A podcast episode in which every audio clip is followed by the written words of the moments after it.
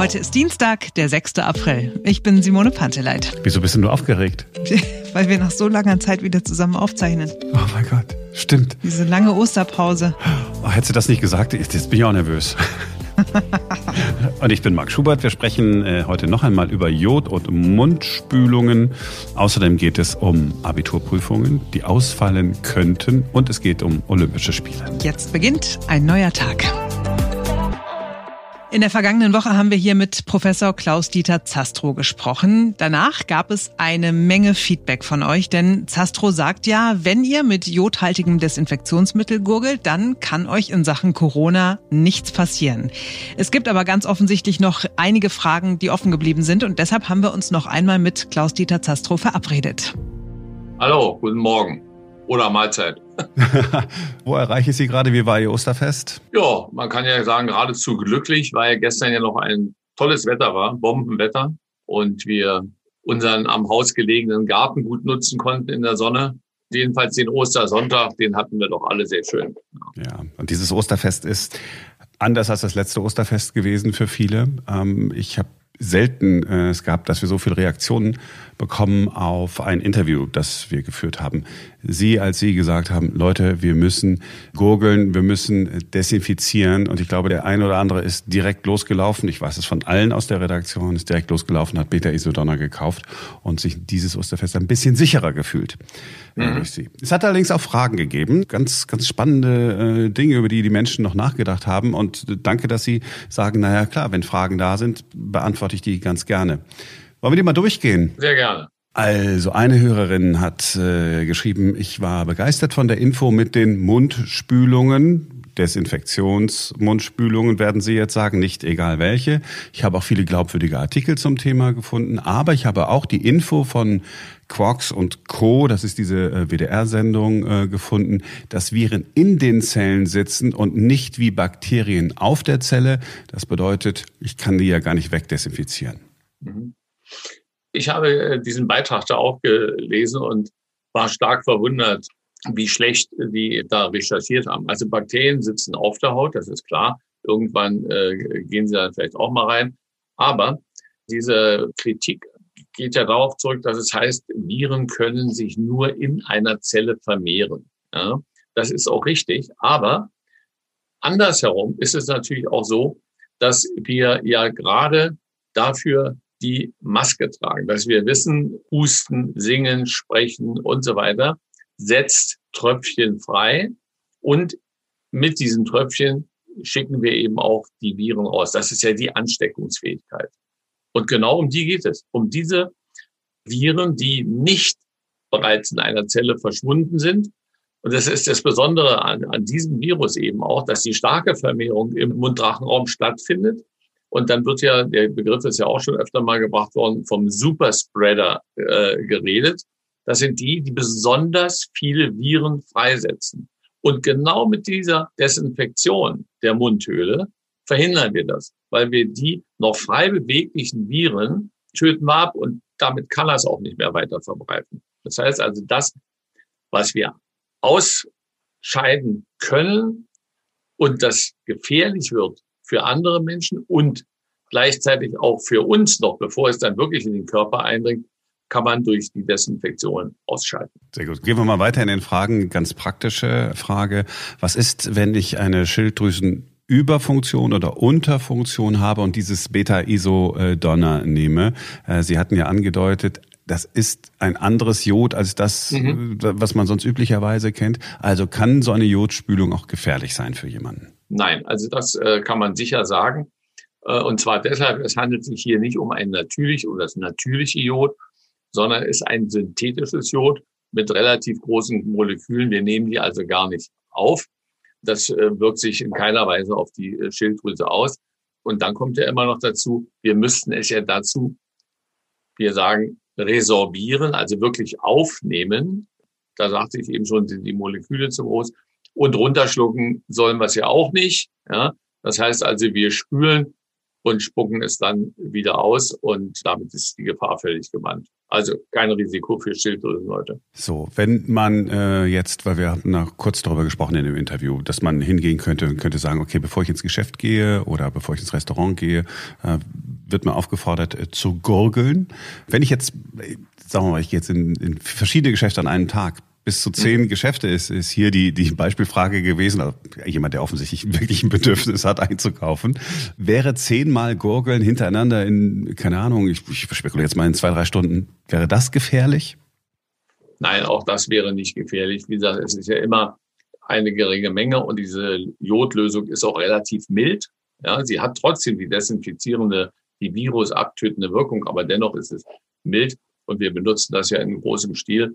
Wobei, bevor man sich jetzt da noch tiefer eintaucht, sollte lieber jeder erstmal überlegen, ob er tatsächlich in zehn Geschäfte geht oder ob er nicht nach dem vierten schon erschlafft ist. Ja, äh, aber da kann nichts passieren. Ja, ich, es ist denn, es ist ja nur eine Unterstellung, dass jemand denkt, ah, okay, komm, ich, naja, ich kenne schon Leute, die gehen in zehn Geschäfte. Ja, äh, gut, äh, ja, ja, Sie, Sie haben recht. Es, äh, es ist ja auch so, wir hatten ja auch gesagt, äh, das müsste man ja auch so machen, dass man sagt, die müssen das da vor der Tür machen, damit man es ihnen auch abnimmt. Aber es wäre natürlich auch eventuell schlau, dass jemand praktisch einen Gurgelpass hat, ja, dass er, wenn er aus dem Nachbargeschäft kommt, dass sie sagen, der hat bei mir schon gegurgelt, dann zeigt er das bei dem nächsten Geschäft vor und dann kann er sich das natürlich ersparen. Der Gurgelpass, eine sensationelle Idee. oh Mann, finde ich super. Eine ganz einfache Frage. Wirkt die Mundspülung gegen alle Viren, also gemeint ist nicht nur Coronaviren. Könnte also diese Mundspülung auch gegen Grippe und ganz normale Erkältungen gut sein? Ja, ganz klar ja. Dieses Mittel ist auf Virozidie geprüft durch unabhängige Institute und äh, es wirkt eben gegen alle Viren, äh, die uns irgendwelche Probleme bereiten könnten. Also selbst wenn wir Corona überstanden haben, irgendwann mal einfach, wenn die Grippesaison beginnt, einfach machen. Genau. Also es haben mich auch schon viele Leute angerufen, die gesagt haben, Mensch, ich hatte hier einen Herpes, ja, also praktisch so eine Afte im Mund, mhm. relativ groß, das hat gebrannt und das habe ich immer wieder mal. Jetzt habe ich das mit dem Beta-Isodonna gemacht, am nächsten Tag war alles weg.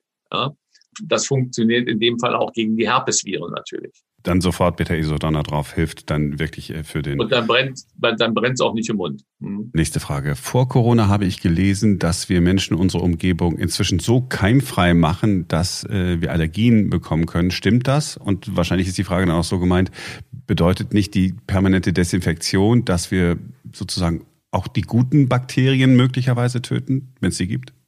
Also da streiten sich natürlich die Gelehrten und besonders von Interesse ist das für kleine Kinder, für, also wirklich für Kleinstkinder, die ihr Immunsystem noch gar nicht richtig aufgebaut haben. Und der, Aufbau des Immunsystems funktioniert natürlich auch, indem man Kontakt mit verschiedenen Erregern hatte.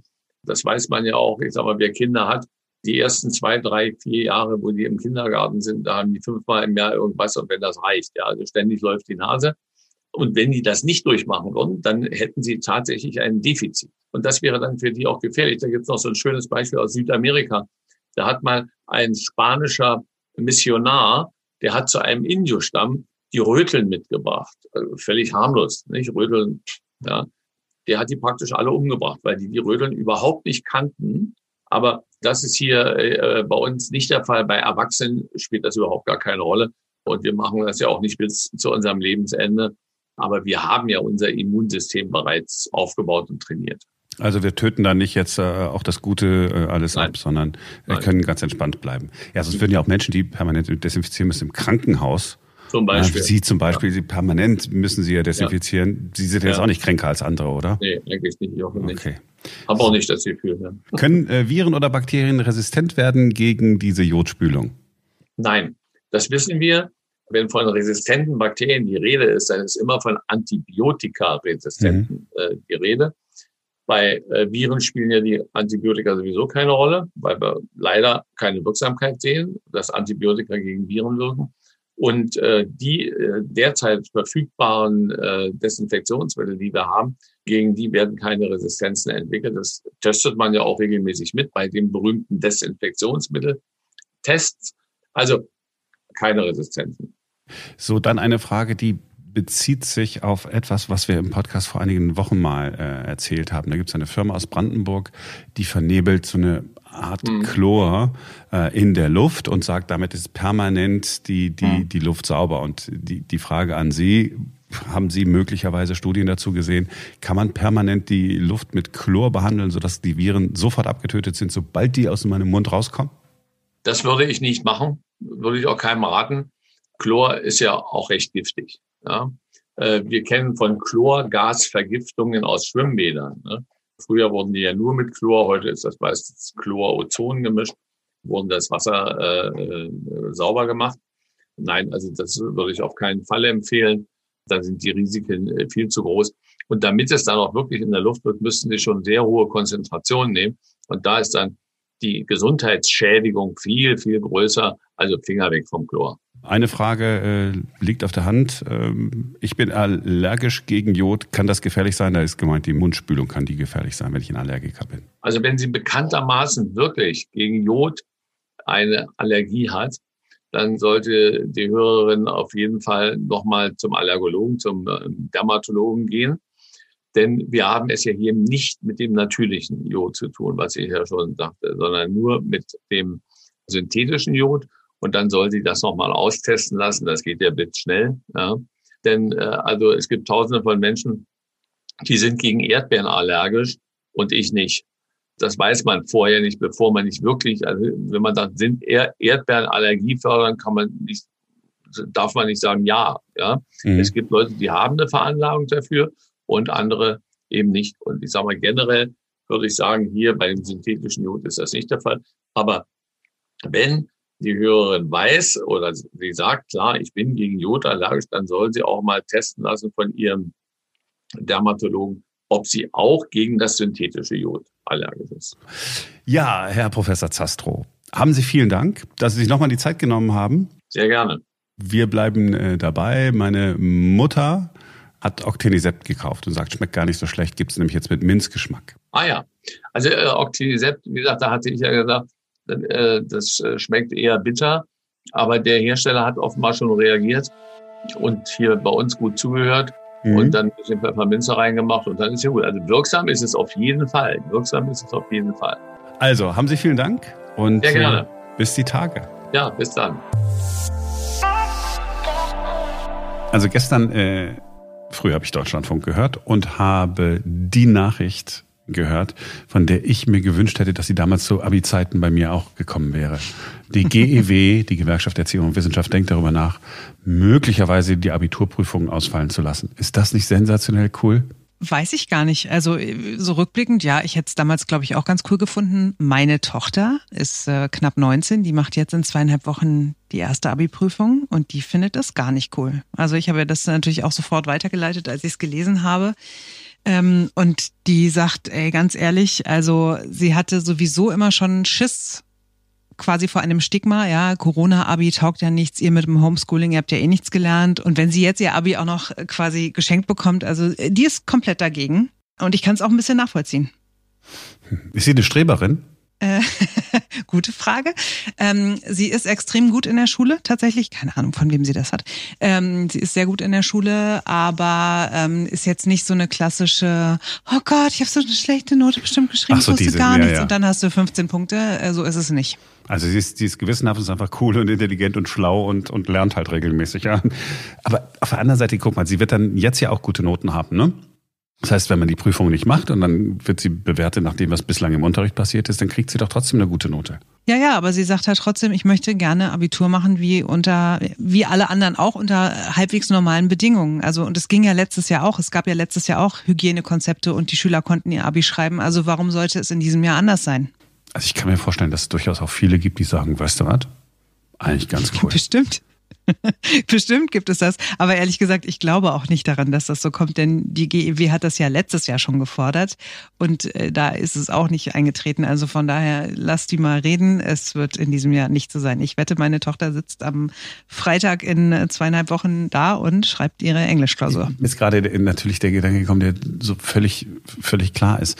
Das ist, wenn du jetzt das, das Tennismatch gewinnst, weil dein Gegner äh, verletzt ausfällt. So fühlt sich das mhm. wahrscheinlich dann an. Ja, es ist halt, als ob du es geschenkt bekommst und es nicht so richtig verdient hast. Aber weil wir gerade äh, von Sport reden.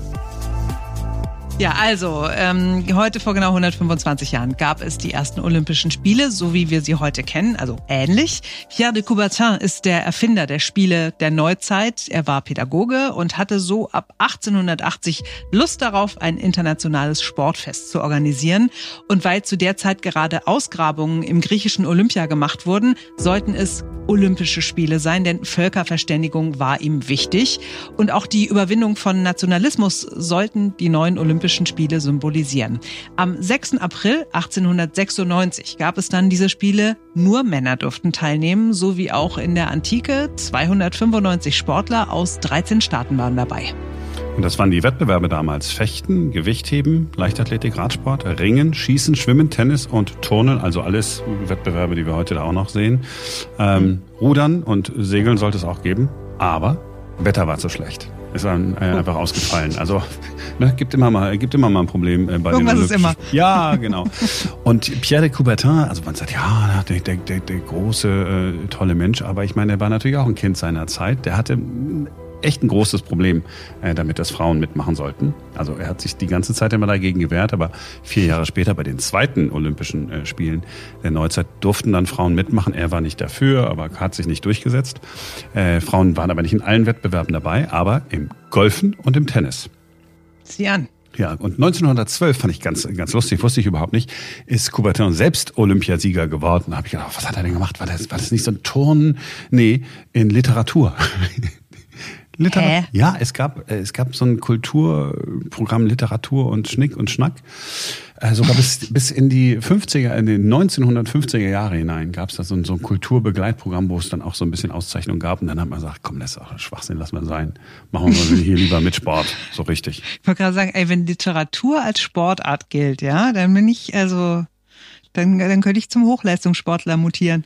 Weil du, weil du so viele Bücher besitzt oder weil du so viel liest? Ja, ich besitze viele Bücher und ich lese sehr gerne und wenn ich die Zeit dafür finde, dann lese ich auch viel. Und wa- was mich aber immer noch freut, ist, wenn ich auf den Medaillen, ich weiß, das ist total, Sportnationalismus ist auch blöd, ich weiß.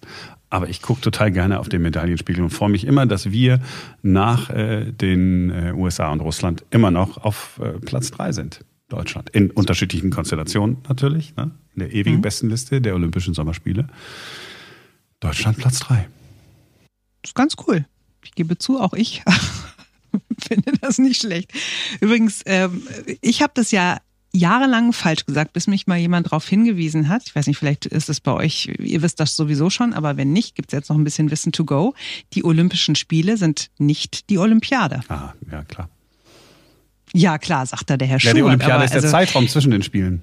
Richtig, genau. Aber ganz viele Leute verwenden das als Synonym. Ich habe auch nochmal nachgeguckt. Tatsächlich ist es auch nicht komplett falsch, aber streng genommen bezeichnet Olympiade tatsächlich den Zeitraum zwischen zwei Olympischen Spielen. Und deswegen, wann immer ihr das jetzt mal irgendwo in den Nachrichten im Fernsehen oder so hört oder lest, das ist falsch, wenn man die Olympischen Spiele als Olympiade bezeichnet. Und eigentlich ist es ja dann auch falsch, wenn man sagt so Olympia 2021 ist ja auch falsch.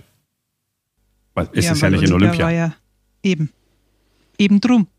Wusstest du übrigens, dass die Spiele in Tokio, obwohl die im Jahr 2021 äh, ausgetragen werden, immer noch Tokio 2020 heißen? Nee, finde ich, das habe ich mich auch tatsächlich gefragt, ob dann jetzt sich der Zeitraum dann verschiebt. Also ob dann die nächsten, sind die dann nach drei Jahren, Mhm. die nächsten? Ja, Aha. und die, die Tokio-Spiele heißen Tokio 2020. obwohl die 2021 sind. Ja, bekloppt. Ja, ist ja egal. Wenn sie, wenn die überhaupt stattfinden. Ich meine, wir dürfen ja eh nicht hin. Ja. ja, da war ja was. So, das war's für heute. Kurze Woche. Das finden wir gut, oder? Ja, finden das wir ist eine gut. kurze Woche. Ja, ich habe gerade nochmal überlegt, was, was ist nochmal für ein Tag? Oh, ich komme da immer so durcheinander, wenn die Wochenenden so lang sind. Es ist Dienstag, der 6. April 2021. Ja, dass du immer noch das, das Jahr dazu sagst. Ne, es ist auf Wunsch eines einzelnen Hörers. Wer ist dieser Hörer? Podcasts. Wer, wer, wer, das, das wird mir immer vorenthalten. Wo hat er sich gemeldet? Hat er sich sich One privat? day I will tell you. Und ihr könnt uns auch gerne Anregungen, Wünsche und sonst was äh, weitergeben. Ne? Podcast at einneuertag.com ist unsere E-Mail-Adresse und wir sind äh, sehr offen und dankbar für Feedback, Kritik, Lob, Huldigung, whatever.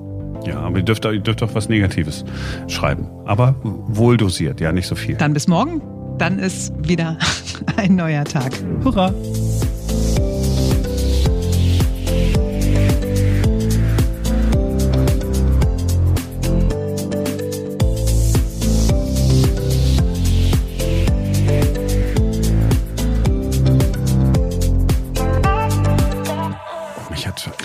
Dingen das alles überhaupt nicht so richtig interessiert. Das war mein Problem. Ich fand das alles unfassbar langweilig, was, was so hm. passierte in der, in der Schule. Also jetzt gar nicht, gar nicht böse gemeint, aber weißt du? ja, ich kann das total nachvollziehen. Ich bin auch gar nicht so gerne ja. zur Schule gegangen. Ich kenne Menschen, die sagen, die Schulzeit war die beste Zeit ihres Lebens und wenn sie könnten, würden sie sich zurückbeamen und immer nur da leben. Und ich denke mir so, oh Gott, ich bin noch jahrelang wirklich oft nachts schweißgebadet aufgewacht, weil ich geträumt habe, ich müsste nochmal meine Abiturprüfung schreiben. Bin so froh, dass dieses Kapitel abgeschlossen ist. Also mündliche Prüfung äh, war in ähm, Sozialwissenschaften.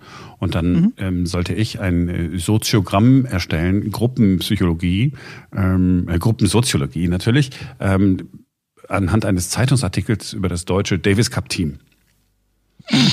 Okay. Und dann ne, hat man, was weiß ich, dreiviertel Stunden da vorbereitet und ich habe da diesen Zeitungsartikel gelesen, bin dann da rein und habe gesagt, ja, ganz ehrlich, aber das ist ja nur ein Zeitungsartikel. Ja, aber kann man nicht da doch die Rollenverteilung erkennen? Ich sage ganz ehrlich, nein. Es war dann so, hm, ging da so ein bisschen, ja, aber willst du nicht doch mal? Und da haben die mich sozusagen, weil sie gedacht haben, ja, vielleicht doch, wir wollen ihn jetzt nicht durchfallen lassen, haben sie mir irgendwie so ein bisschen, und ich fand das alles total blöd. Hm. Ach, schrecklich. Wie viele Punkte hast du dann bekommen in der Prüfung? Weißt oh, noch? Das weiß ich nicht mehr. Aber es war gar nicht, das war dann am Ende des Tages gar nicht so schlecht. Man hatte es irgendwie wohlwollend irgendwie. Also, komm, bevor der hier noch ein Jahr behängt oder so, komm, lieber weg mit dem. Meinst du deshalb? Aus Selbstschutz haben sie dich durchgelassen.